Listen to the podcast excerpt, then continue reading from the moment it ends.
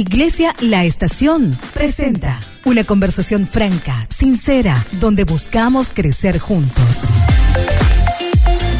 Aquí inicia Vida Positiva con el pastor Miguel Gil. Ven al lugar que Dios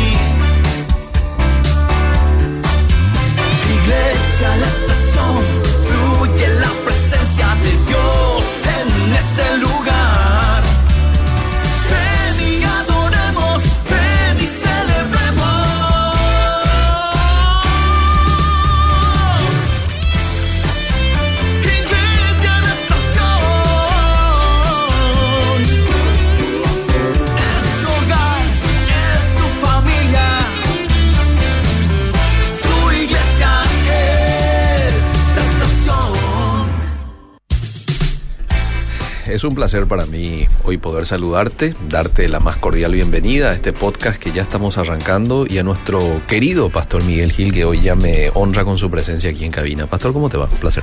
Eliseo querido, buenas tardes a la audiencia también.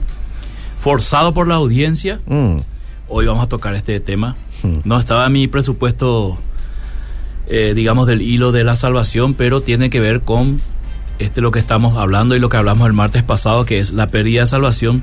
Y de hecho, esto surgió por mensajes que llegaron. Sí, el martes respecto a la apostasía, si Sí. lo que, los que apostataron de la fe mm, eh, pierden su salvación. mm, sí, Tengo que admitir, Eliseo querido, que no ha sido fácil preparar esto. Leí 20 comentarios, Uh, literalmente. ¿Y qué- y ninguno, qué tal? ninguno de ellos se ponen de acuerdo con relación a lo que con es- relación a la apostasía. Eh, Leí la patrística, eh, peor, peor.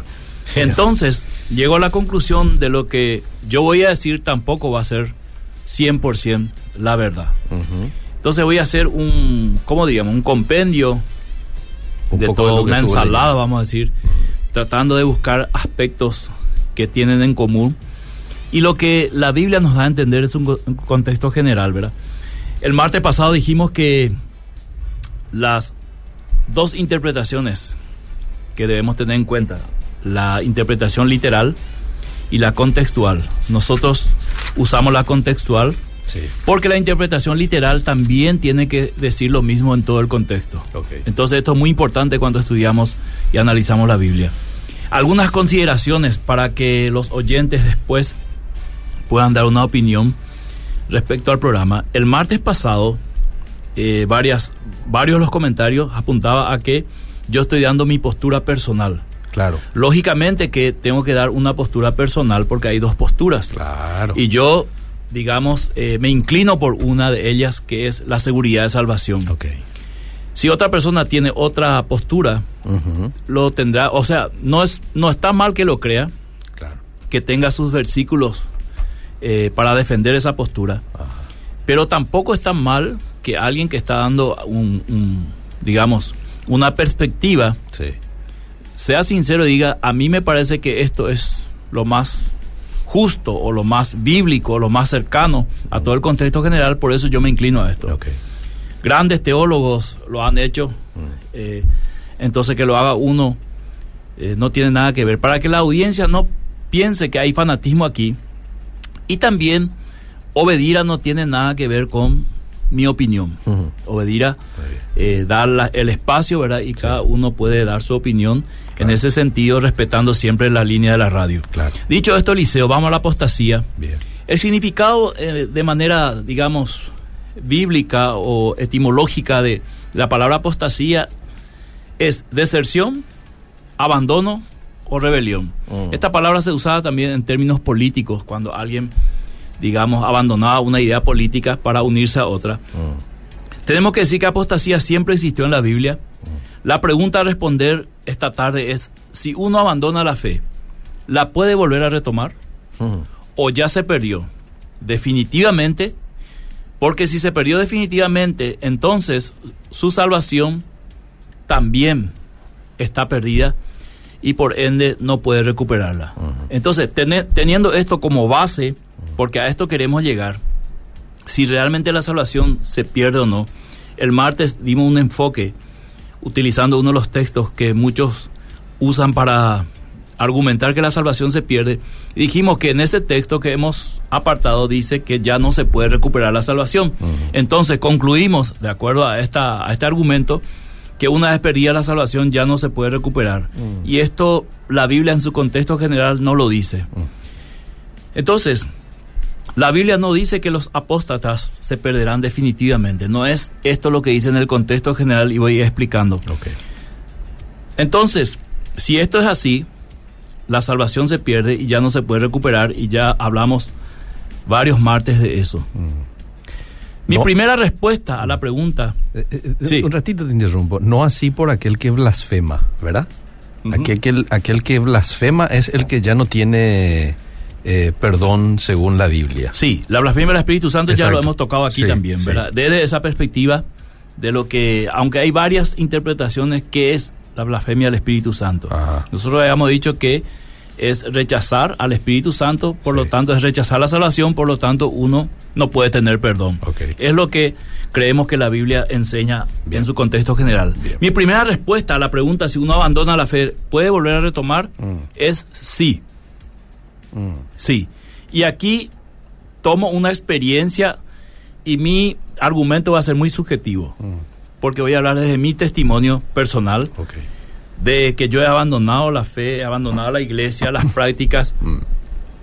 y en un momento dado, después de casi cuatro años de vivir así, retomé la fe y a partir de ahí nunca más lo solté hasta eh, ser lo que hoy soy, un pastor. Entonces, si yo digo, ¿puede alguien abandonar la fe? Y yo era consciente, no es que yo no entendía la fe, Mm. como muchos quieren dar a, a- a entender que aquel que abandona la fe nunca se convirtió o nunca lo entendió. Yo lo entendí muy bien, me bauticé, hice varios estudios bíblicos con mis discipuladores. Cuando yo tomé esa decisión ya estaba con 21 años, no era un adolescente. Entonces eh, era, era consciente de que estaba alejado de Dios, que abandoné la oración, todo. Entonces también volví, volví a la iglesia, volví a la fe, volví a la oración, a la palabra. Entonces mi respuesta tiene que ser un sí desde esa perspectiva. Ok. Porque también bíblicamente tengo que demostrar que esto es así. Mm. Entonces, hago la pregunta a la audiencia y a vos, Eliseo. Sí. ¿Quién es el mayor apóstata en este sentido que presenta la Biblia? Te puedo dar una pequeña ayuda. Decime. Está en el Nuevo Testamento. ¿Será Pedro? Pedro, exactamente, Eliseo. Felicidades, Eliseo. Porque leíste en el blanco. Mm. Negó tres veces a Jesús. Maldijo inclusive. Entonces, si vamos a hablar de apóstata, de alguien que niega la fe, ese fue Pedro.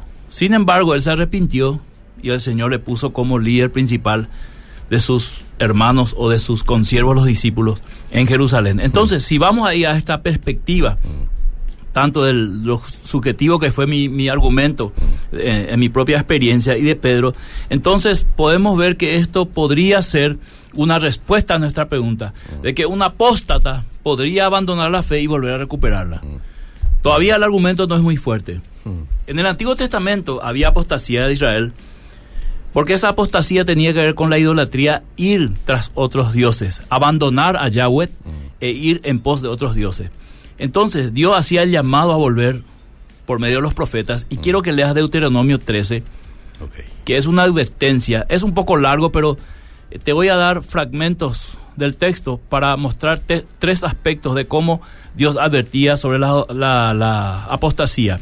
Versículo 1 al 3, si lees. Cuando se levantare en medio de ti profeta o soñador de sueños y te anunciare señal o prodigios, y si se cumpliere la señal o prodigio que él te anunció, diciendo, vamos en pos de dioses ajenos que no conociste y sirvámosles, no darás oído a las palabras de tal profeta ni a tal soñador de sueños, porque Jehová vuestro Dios os está probando para saber si amáis a Jehová vuestro Dios con todo vuestro corazón y con toda vuestra alma. Lea un poquito más.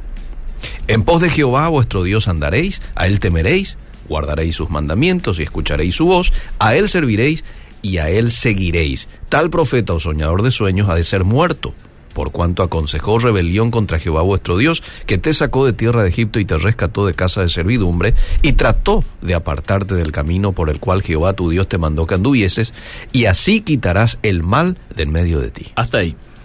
Si miramos atentamente esta, esta primera parte, está hablando de profetas, de falsos profetas que pueden desviar a algunos de la fe verdadera. Mm, Entonces, la culpa cae sobre quién?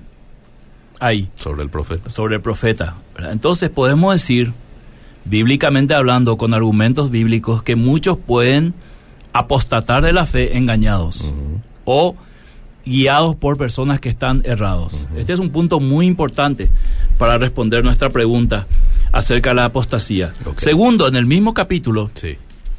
ahí se trata de falsos profetas. Ahora, del versículo 6 al 9, veamos de quién se trata o de quién es. Si te incitare tu hermano, ahí Ujú. el hermano, Sí. hijo de tu madre, o tu hijo, tu hija, tu mujer, o tu amigo íntimo, diciendo en secreto, vamos, y sirvamos a dioses ajenos, que ni tú ni tus padres conocisteis, de los dioses de los pueblos que están en vuestros alrededores, cerca de ti o lejos de ti, desde un extremo de la tierra hasta el otro extremo de ella, no consentirás con él, ni le prestarás oído, ni tu ojo le compadecerá, le compadecerá, ni le tendrás misericordia, ni lo encubrirás sino que lo matarás. Tu mano se alzará primero sobre él para matarle y después la mano de todo el pueblo.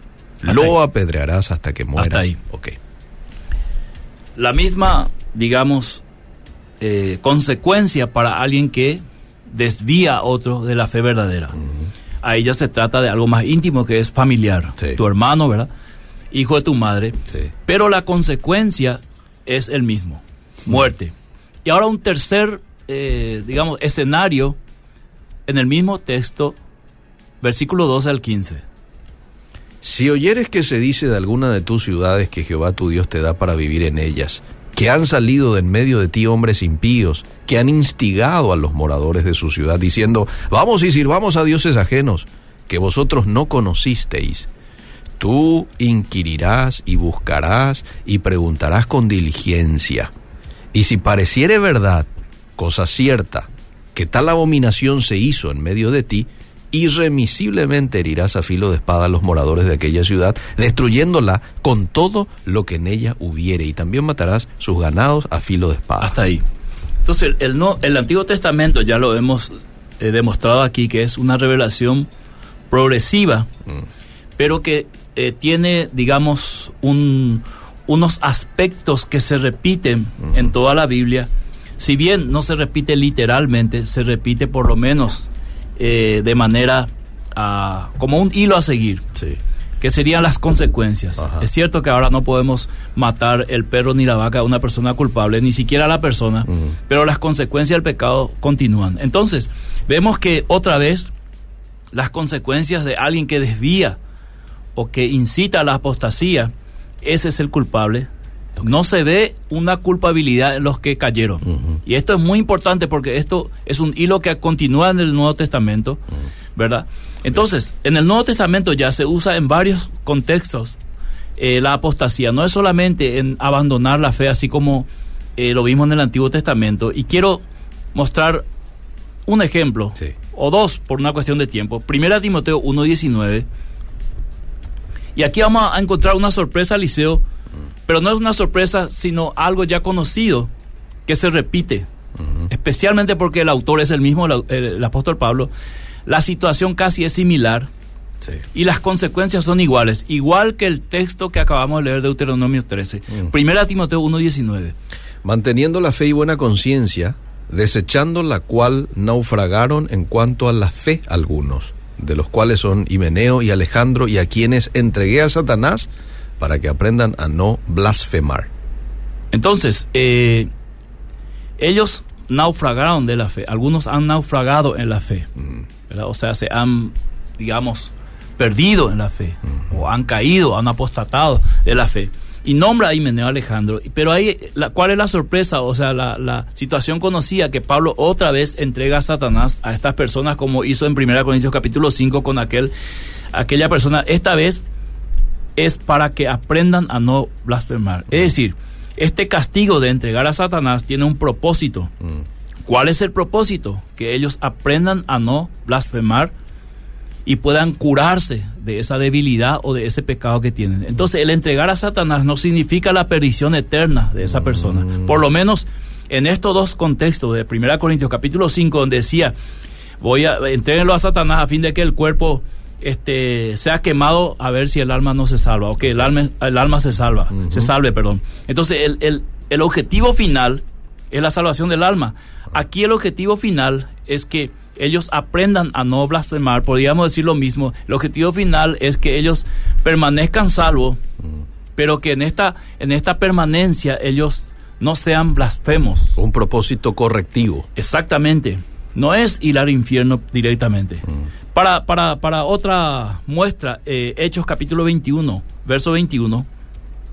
Aquí vamos a ver quién es el apóstata. Hechos 21 21. Dice, pero se les ha informado en cuanto a, Desde el 20 liceo. Bueno. O 19. Para entender el contexto. a los cuales después de haberle, al día siguiente, dice el verso 18, Pablo entró con nosotros a ver a Jacobo y se hallaban reunidos todos los ancianos, a los cuales después de haberles saludado, les contó una por una las cosas que Dios había hecho entre los gentiles por su ministerio. Cuando ellos lo oyeron, glorificaron a Dios y le dijeron, ya ves hermano, cuántos eh, millares de judíos hay que han creído y todos son celosos por la ley. Pero se les ha informado en cuanto a ti que enseñas a todos los judíos que están entre los gentiles a apostatar de Moisés, diciéndoles que no circunciden a sus hijos, ni observen las costumbres. Hasta el 21. Sí. Puedes seguir leyendo porque lo que hace Pablo después lo calificaría en términos modernos en un apóstata. ¿Qué hay pues? La multitud se reunirá de cierto porque oirán que has venido. Haz pues esto que te decimos. Hay entre nosotros cuatro hombres que tienen obligación de cumplir voto. Tómalos contigo, purifícate con ellos y paga sus gastos para que se rasuren la cabeza. Y todos comprenderán que no hay nada de lo que se les informó acerca de ti, sino que tú también andas ordenadamente guardando la ley. Pero en cuanto a los gentiles que han creído, nosotros les hemos escrito determinando que no guarden nada de esto, solamente que se abstengan de lo sacrificado a los ídolos, de sangre, de ahogado y de fornicación. ¿Hasta ahí? Hasta ahí. Si nosotros miramos atentamente el pasaje, Mm. eh, Pablo era acusado de ser un apóstata o de enseñar apostasía, pero en este sentido una apostasía hacia la ley de Moisés, Ajá. que en una, en una, digamos, en un sentido era verdad, porque Mm. Pablo enseñaba que eh, ya no estábamos bajo la ley, Mm. sino bajo la gracia. Ahora, en este sentido, como que Pablo, el, el consejo de los ancianos, que todos eran cristianos diríamos, aconseja que haga ciertos ritos de la ley para poder, eh, por la paz en ese momento, Mm. y para que no sea un objeto de, digamos, de maldición él para los otros judíos y para buscar un consenso o mostrar que no era la intención de Pablo eso que ellos le estaban acusando, Pablo eh, accede a hacer eso. Mm. Porque esto que estaba haciendo Pablo no afectaba su salvación. Claro. Porque eran ritos que podía hacerlo cualquiera. Sí. Los cristianos también hacemos ritos de purificación, un ayuno, ¿verdad? Mm, Para mm. santificarnos.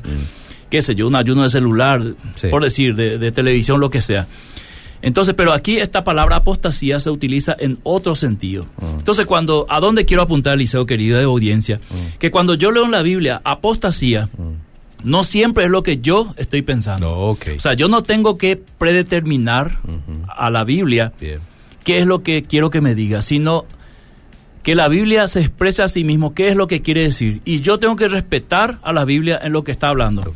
Aquí entonces, si yo voy a tomar esto en sentido literal, Pablo estaba enseñando apostasía. Y para demostrarme que era verdad, le mandaron a hacer un rito o acceder a un rito para que no eh, siga, digamos, esa, esa acusación que, que estaban haciendo los judíos contra él, ¿verdad? Y había varios judíos cristianos Bien. que tenían esta lucha de seguir guardando ciertos ritos. Lo que pasa es que algunos enseñaban que sin la circuncisión no había salvación y esto es lo que Pablo atacaba, no Claro. todo el judaísmo en sí. Entonces, para ver con el contexto del Antiguo y Nuevo Testamento, ahora sí estamos en condiciones de ir adentrándonos en esto de la apostasía, que es, y como dije, los comentaristas no se ponen de acuerdo. Hay parte escatológica, como Segunda Tesalonicense, que vamos a tocar enseguida.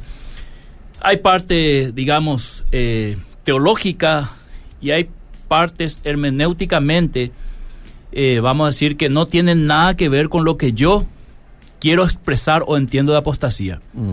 Si logramos entender esto, va a ser mucho más fácil cuando hablamos de apostasía, hablar de qué realmente estamos hablando. La apostasía como interpretación tiene varias formas según cada comentarista bíblico liceo. Mm. Eh, especialmente lo que se refiere a una cosmovisión escatológica. Hay, pero para elegir. ¿verdad? ¿Por qué? Porque en escatología, que es el- los acontecimientos finales y la interpretación de cómo va a terminar el mundo y cómo va a ser los acontecimientos finales, según la interpretación de cada uno, hay varias interpretaciones y cada comentarista comenta desde su postura escatológica y este es un punto que tenemos que tener en cuenta. Entonces, cuando yo leo a un comentarista, yo ya sé de qué escuela escatológica es. Claro. Entonces yo sé que siempre va a apuntar hacia ahí. Entonces no me afecta mucho en mi lectura esto, pero a alguien que no conozca todas las interpretaciones escatológicas, quizá leer la primera vez se va a quedar con esa interpretación y va a pensar que apostasía se refiere solamente a lo que ha leído. Voy a dar dos ejemplos. Dale. Uno es William Hendrickson, Mm. conocidísimo. Sí.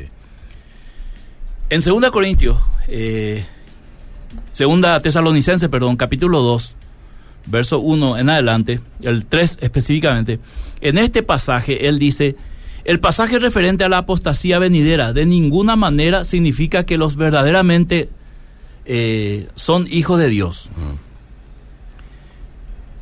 De los que verdaderamente son hijos de Dios, perdón, caerán de la gracia. Se dice, repito, el pasaje referente a la apostasía venidera, si lees el, el versículo vamos a entender mejor. Nadie os engañe en ninguna Sí. manera, porque no vendrá sin que, sin que antes venga la apostasía y se manifieste el hombre de pecado, el hijo de perdición. Está hablando de la segunda venida. Exactamente, aparentemente. Mm, Ok. O ponemos, sí está hablando de la segunda venida. Depende de cómo yo entiendo segunda venida. Este es un punto importante. Bueno. ¿Cómo se van a dar los acontecimientos? Bien, entonces dice, el pasaje referente a la apostasía venidera de ninguna manera significa que los verdaderamente, eh, los que son verdaderamente hijos de Dios, caerán de la gracia. No existe tal caída. El buen pastor conoce a sus propias ovejas y nadie las arrebatará de sus manos. Juan 10:28. Si vemos también Primera Tesalonicense 1:4, ¿verdad? Sí. Mismo autor Pablo, ¿Crees que vaya ahí? la primera carta, sí, Primera Tesalonicense 1:4. Dice el 4, porque conocemos, hermanos amados de Dios, vuestra elección. Pues nuestro evangelio no llegó a vosotros en palabras solamente, sino también en poder, en el Espíritu Santo y en plena certidumbre, como bien sabéis cuáles fuimos entre vosotros por amor de vosotros. ¿Es ese? Sí, pero dice Hendrickson, Mm. pero sí significa que la fe de los padres, fe a la cual los hijos se adhieren, Mm. por un tiempo de una manera meramente formal, será finalmente abandonada del todo por muchos de los hijos.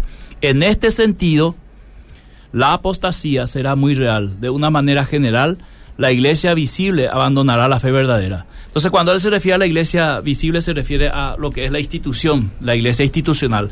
Entonces, si nosotros miramos este comentario de Hendrickson, podemos concluir, en base a esto, de que los verdaderos creyentes no pueden apostatar de la fe. Lo que, los que van a apostatar serán aquellos que han tenido una fe formal, una fe, como, como diríamos, este, no me viene la palabra que utilizamos siempre con los católicos, nominal, Nominal. una fe nominal. Un cristianismo. ¿no? Claro, un cristianismo nominal que no tiene ningún compromiso, ni una experiencia personal. Y de hecho, cuando llegue el momento, estos van a abandonar la fe de sus padres. ¿Podría ser verdad o no? Eliseo querido, el comentarista que más me llenó y me convenció es Agustín. Ah, ¿Qué dijo él? En su escrito La ciudad de Dios, Ah, él dice, en fin, que no hay tradición apostólica en cuanto a cualquiera de las interpretaciones de estas palabras, refiriéndose a la apostasía. Mm. Podemos estar plenamente convencidos de las palabras eh, de que reconozco por mi parte, dice Agustín, que soy completamente ignorante de lo que el apóstol quiere decir con estas palabras, pero mencionaré las sospechas que he leído u oído. Mm. O sea, en pocas palabras, Agustín está diciendo, yo no sé exactamente qué significa. Exacto, Y si Agustín dice que no sabe, entonces el resto que vamos a, a esperar, ¿verdad? Porque él estaba también en esta lucha que había leído a otros y distintas interpretaciones. Entonces, es difícil. Y si vos lees los comentarios, los comentarios actuales van a decir que todos coinciden que es un pasaje difícil. Segunda Tesalonicenses 2.3. Entonces, eh, primero hay que entender que lo que se quiere decir con esta apostasía es incierto y se expone de manera diferente. Por ejemplo, San Jerónimo, otro grande, entiende una caída de otros reinos la apostasía, que antes estaban sujetos al imperio romano, como si Pablo les dijera, no debéis temer que el día del juicio está cerca porque no vendrá hasta que otros reinos, por una revuelta general, hayan caído, de modo que el imperio romano sea destruido. Esta fue la interpretación de Jerónimo. De ahí que muchos comentaristas interpretan que el que lo detiene, que está ahí, Mm. que vos vas a leer o ya leíste, Todavía no. es, era el imperio romano. Si lees un poquito la continuación, Segunda de Tesalonicenses. ¿eh? capítulo 2, verso 3, ahora el 4. Mira, rapidito, porque me fui a primera Tesalonicense y ahora voy Segunda, a segunda. Capítulo 3, nadie os engañe, eso ya lo leí, el, el cual se opone y se levanta contra todo lo que se llama Dios o es objeto de culto, Sí. tanto que se sienta en el templo de Dios como Dios, haciéndose pasar por Dios.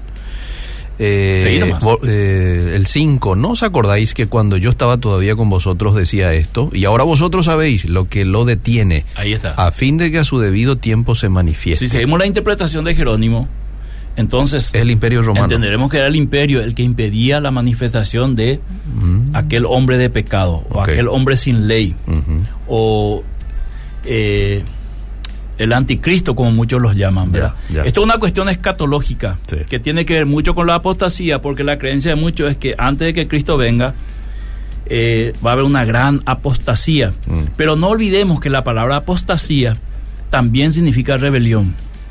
Lo que podríamos entender también nosotros, sin temor a equivocarnos, es que podría haber una gran rebelión contra Dios. Pregunto yo, Eliseo, Mm. ¿no vemos esto en el ambiente hoy cultural, rato. social, educativo, político? Sí, Una rebelión en contra de Dios. sí. ¿Cuál sería una rebelión en contra de Dios? No es una rebelión espiritual en donde haya manifestación de gente diciendo eh, no queremos a Dios, sino las manifestaciones de hacer que la creación de Dios sea finalmente lo que el hombre quiere, es una rebelión contra Dios. Es lo mismo que ocu- ocurrió en el jardín del Edén. Eh, lo- el, el hombre y la mujer hicieron lo que a ellos mejor les parecía con la fruta o con el árbol. Entonces, hoy vemos esto. Cambio de sexo, eh, imposición de políticas eh, que van en contra de la moral, una inmoralidad regulada y a lo malo estamos llamando bueno y a lo bueno se le está llamando malo. Entonces, La sola, la sola desobediencia a la palabra de Dios ya Claro, un ya es una rebelión, sí. rebeldía, ¿verdad? Porque ahí él te indica qué es lo que tenés que hacer. entonces podríamos interpretar también que este hombre de pecado Mm. es este. Es una manifestación, aunque muchos dicen que el hombre de pecado va a ser una sola persona, el anticristo. Pero estamos aquellos que creemos que no va a ser una sola persona, que puede ser un sistema del hombre, que en toda la Biblia se presenta el sistema del hombre ubicado tanto en naciones, en culturas, en leyes, porque los hombres siempre están detrás de esto. Entonces ya es una cuestión escatológica que no voy a profundizar porque va a ser complicado para los que no conocen todas las interpretaciones. Pero ¿no le parece que ese sistema tiene que estar gobernado por una persona? puede pero ser, bueno, pero bueno. puede ser, sí. Sí. Pero acordate que en aquel momento Mm, un imperio gobernaba, no una sola persona, si bien había varios César. mm. De hecho, para muchos comentaristas, este hombre puede ser un hombre multiplicado en varios. ¿A dónde apuntaba estos comentaristas? Al papado. Porque siempre hablamos del papa, aunque eran varios a través de los siglos, hasta hoy. Podría ser también. O sea, podemos jugar con esto toda la tarde, Eliseo. Bien. Y van a ser siempre especulaciones. Sí. Entonces, eh, ahora bien, una alternativa de la apostasía, Eliseo querido, es que la apostasía no se refiere a verdaderos creyentes que tienen vida eterna. Y luego, estos creyentes que tienen vida eterna este, se alejen de la verdad, lo cual es una contradicción de términos. O sea, Mm. tengo vida eterna, Mm. soy salvo, estoy escrito en el libro de la vida, estoy sellado con el Espíritu Santo, pero después abandono la fe y ya no soy salvo, no tengo seguridad, no tengo vida eterna. Sería una contradicción hablando en términos bíblicos.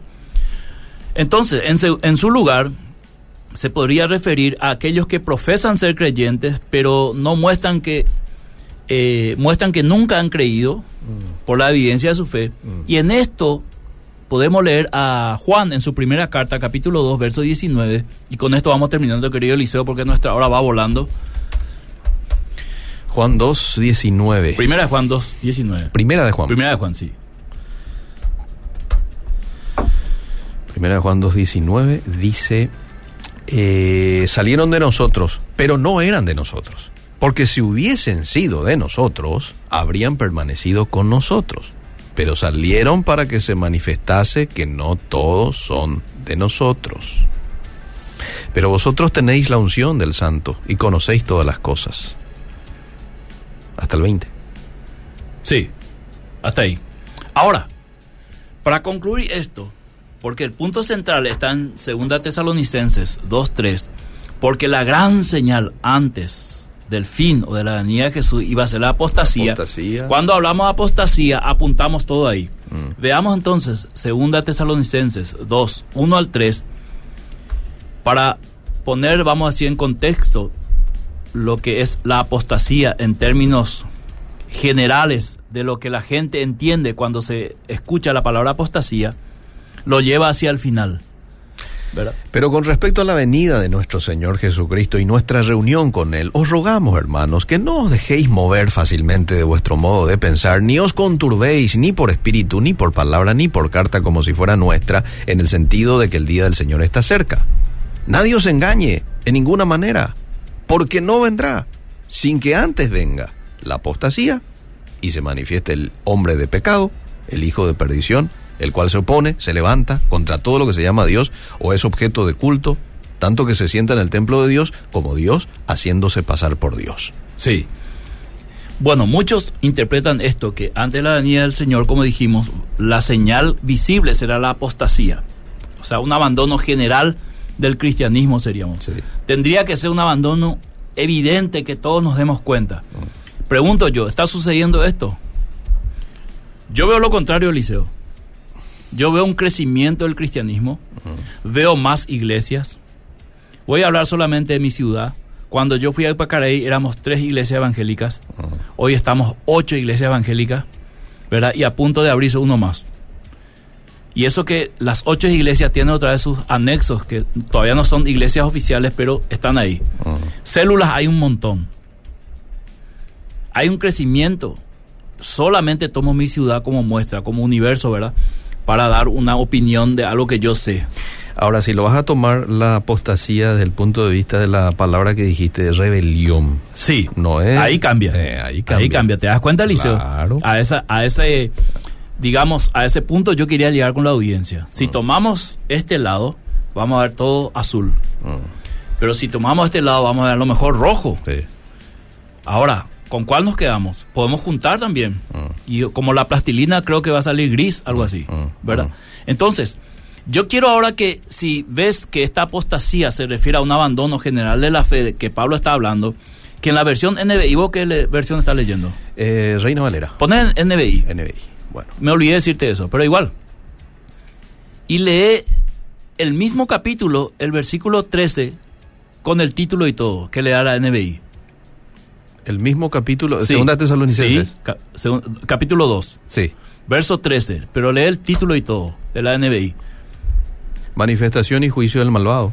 No, no, segunda Ah, Tesalonicenses. perdón, exhortación a la perseverancia. Exactamente. Sí, sí, Exhortación a la perseverancia. Y lee el versículo 13 para adelante. Nosotros, en cambio, siempre debemos dar gracias a Dios por ustedes, hermanos amados, por el Señor, porque Dios los escogió como los primeros frutos para ser salvos mediante la obra santificadora del Espíritu y la fe que tienen en la verdad.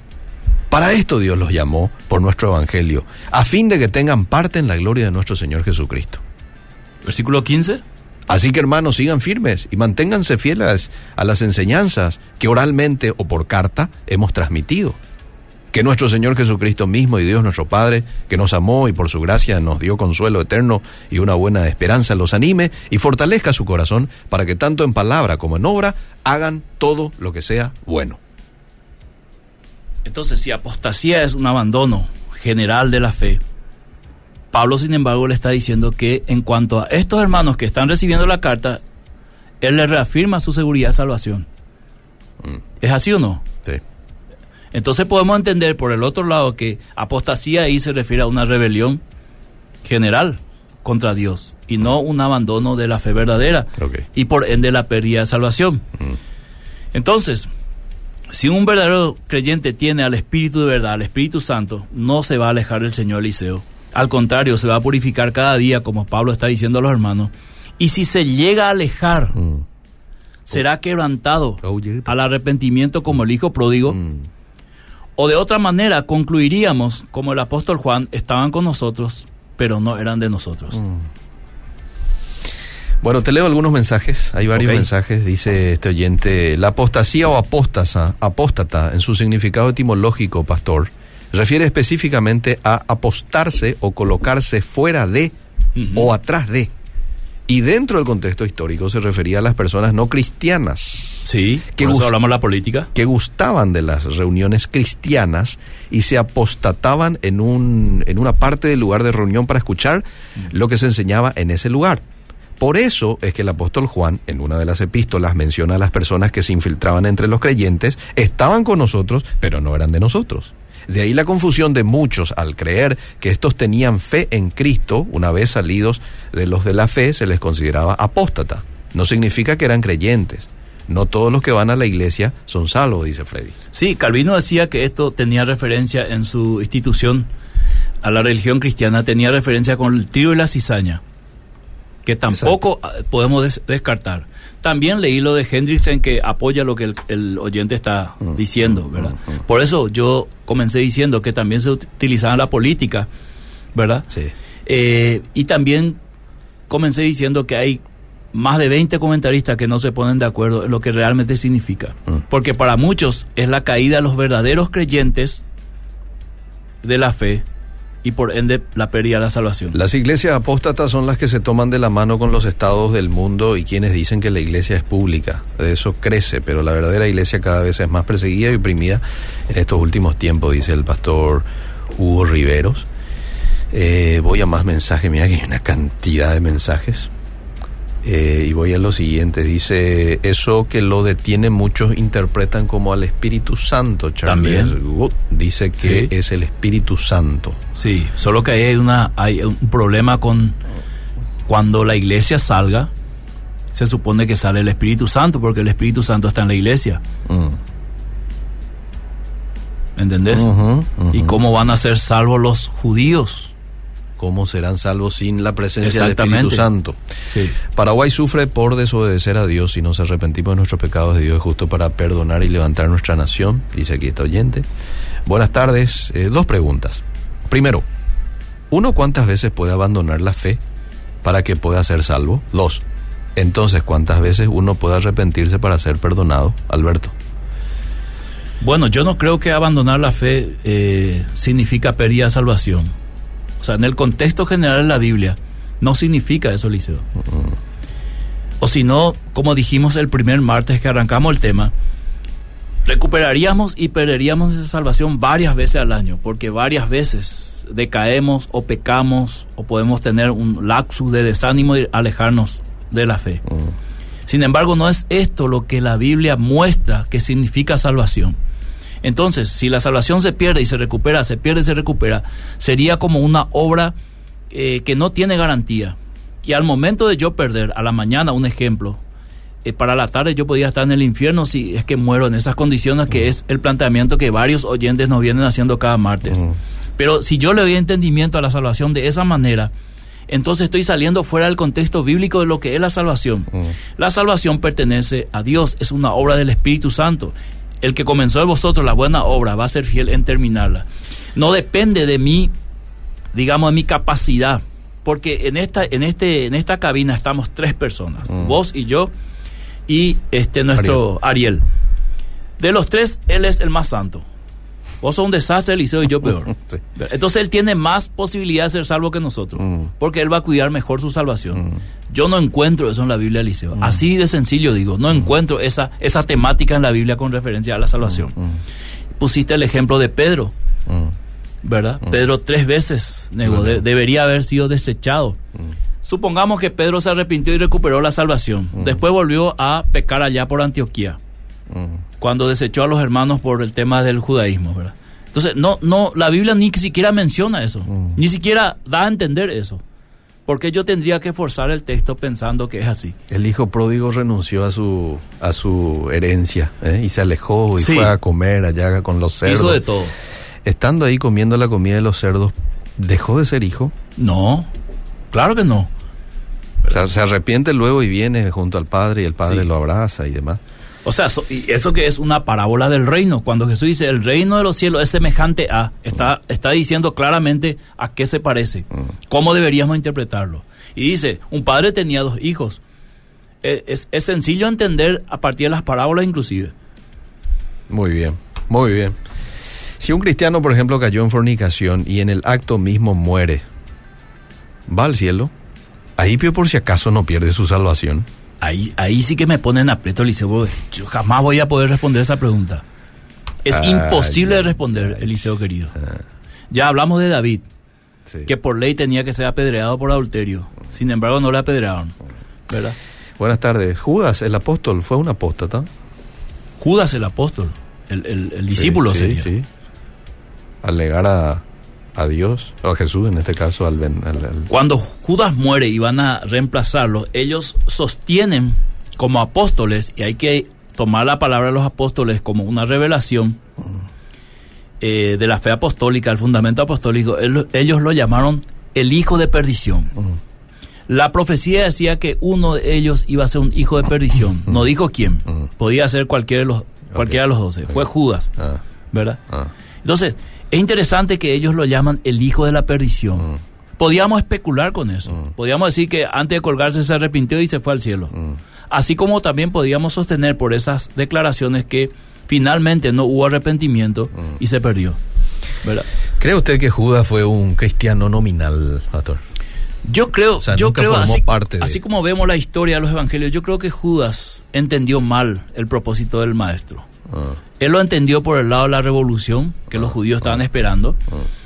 Y es por eso que probablemente cuando se dio cuenta que no iba por el lado que él quería, ya tomó sus propias decisiones. Aparte que venía robando la- el dinero, ya daba una característica de su relación con Jesús. Mm. O sea, robarle a Jesús, ¿verdad? Robar el dinero, No, mucho. ya, ya Sí. eh, nos indica qué relación tenía con Jesús. Bien, bendiciones, Pastor Miguel Eliseo, dice Lorenza, Jorge saluda. Eh, la inteligencia, ah, la, la inteligencia artificial ya es la herramienta del anticristo, dice Hugo Riveros. ¿Estás de acuerdo con eso? Yo con el tema del anticristo, Eliseo, ya hablé varias veces aquí. Depende de qué interpretación tiene el, el, el señor Rivero de eso. Ah, ¿Verdad? Porque si yo tengo una interpretación, todo lo que sucede en el mundo, Mm, todos los textos que yo estudio en la Biblia, Mm. se va a ajustar a esa interpretación. Tengo que entender que hay otras personas que tienen otra interpretación.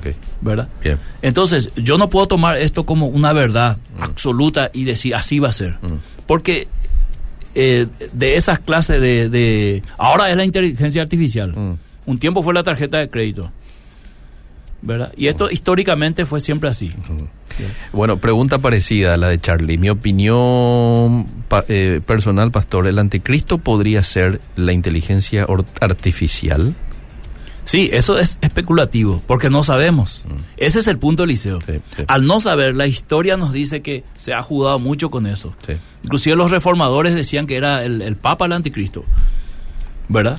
Fíjate los reformadores, grandes hombres de Dios, apuntaban hacia otro lado. Mm. Bueno, eh, es- es- eh, esa siempre es una de mis dudas. Según parece que Judas se arrepiente al querer devolver el dinero. ¿cómo sabremos si se arrepintió de corazón? Difícil. Algunos llamaron a eso remordimiento y no arrepentimiento. Cierto. ¿Verdad? Sí. Y siempre va a ser una, un, digamos, si vamos a ir al calvinismo, esto está resuelto. Mm. Él no fue elegido y terminó el Punto, problema, sí. ¿verdad? Pero si vos no sos de la digamos, eh, línea calvinista, te va a costar más resolver el tema. Buenísimo. Sí. ¿Vamos a seguir el próximo martes con este tema? El próximo martes seguimos Muy bien. con el tema de la salvación. Sí. La pérdida de la salvación. ¿Se pierde o no se pierde? La y ahí resolvemos el liceo. Bien, me parece genial. me parece genial. Y le damos más participación a la gente. ¿Te parece? El tiempo se nos fue prácticamente. Dale. Qué gusto fue compartir contigo. Igualmente liceo. Hasta el próximo martes. Hasta el próximo martes. Seguimos. Vida Positiva fue presentado por Iglesia La Estación. Te esperamos los sábados a las 19 horas en Red Juvenil y los domingos a las 8 y 30 en el culto dominical.